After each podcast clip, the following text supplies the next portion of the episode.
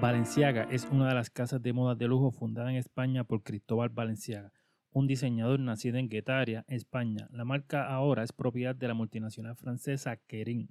Balenciaga tenía fama de ser un modisto de estándares intransigente y Christian Dior lo, lo llamó el maestro de todos nosotros.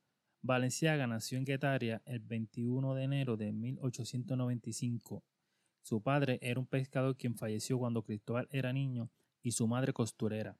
Cuando era niño, Valenciaga a menudo pasaba tiempo con su madre mientras trabajaba. A los 12 años comenzó a trabajar como aprendiz de sastre.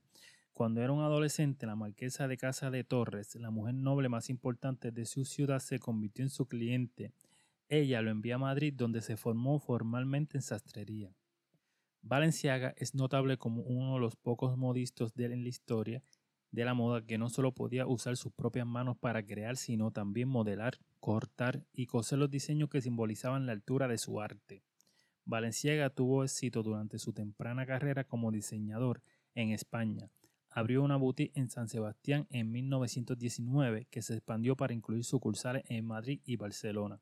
La familia real española y la aristocracia usaban sus diseños, pero cuando la Guerra Civil Española lo obligó a cerrar sus tiendas, Valenciaga se mudó a París. Abrió su casa de alta costura de París en la avenida George B en agosto de 1937. Sin embargo, no fue hasta los años después de la posguerra que se hizo evidente la magnitud de la inventiva de sus diseños altamente originales. En 1951 transformó totalmente la silueta, ampliando los hombros y quitando la cintura.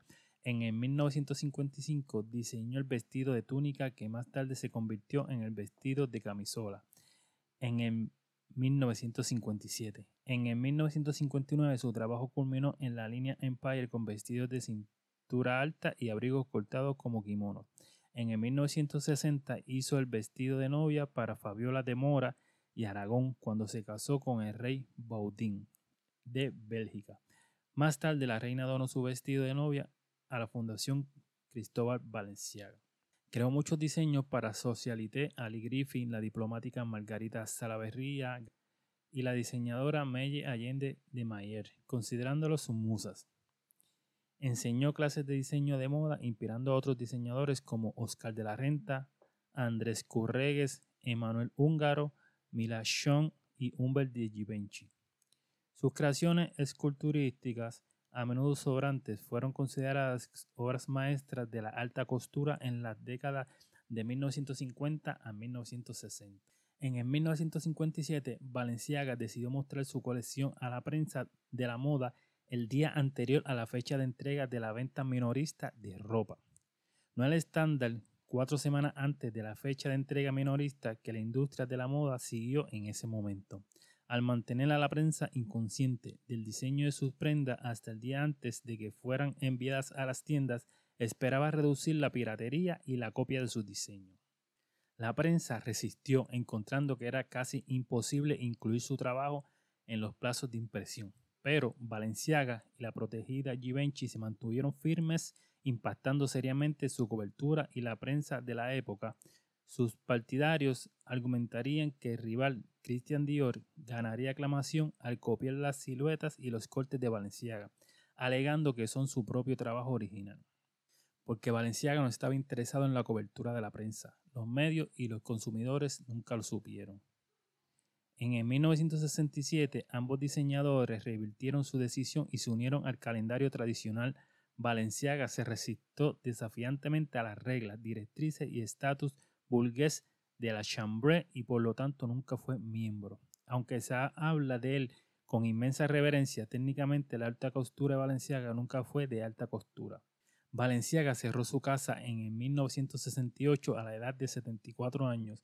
Después de trabajar en París durante 30 años, decidió retirarse y cerró sus casas de moda en París, Barcelona y Madrid una tras otra. Valenciaga murió el 23 de marzo de 1972 en Sabia, España. La casa permaneció inactiva hasta el 1986.